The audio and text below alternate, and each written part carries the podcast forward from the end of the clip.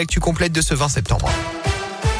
Bonjour Alexis, bonjour à tous. À la une de l'actualité ce matin, un automobiliste de 32 ans dans un état critique après un accident de la route dans la nuit de samedi à dimanche entre Chap et Enza dans le Puy-de-Dôme. D'après les premiers éléments, il aurait perdu le contrôle de son véhicule alors qu'il était seul à bord. Sa voiture aurait ensuite percuté un arbre avant de s'immobiliser sur le bas-côté. Le jeune homme a été transporté au CHU Montpied.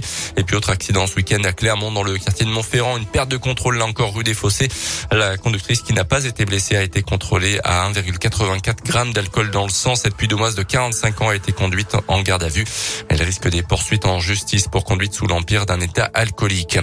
Dans l'actu également en France, le pass sanitaire peut être bientôt allégé. L'hypothèse en tout cas a été évoquée hier par le porte-parole du gouvernement Gabriel Attal.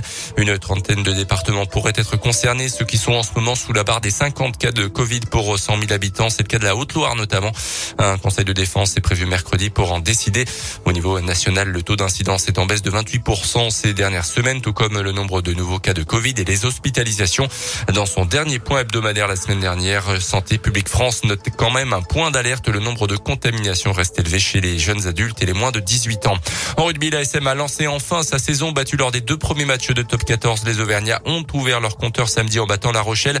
La semaine prochaine, les Auvergnats se déplaceront à Toulouse puis recevront le Racing une semaine plus tard. À noter en foot le match nul un partout de Clermont contre Brest. Hier, but de Rachani, expulsion de Gastien à la 49e minute de jeu. Une expulsion très contestable.